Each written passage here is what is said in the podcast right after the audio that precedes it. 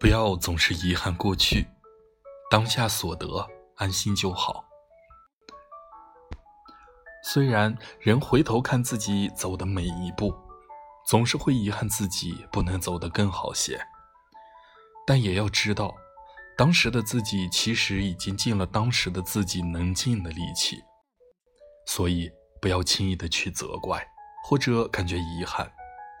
把你放到同样的年纪再选一遍，你还是会走相差不大的路。人就是在不尽善不尽美的环境长大的。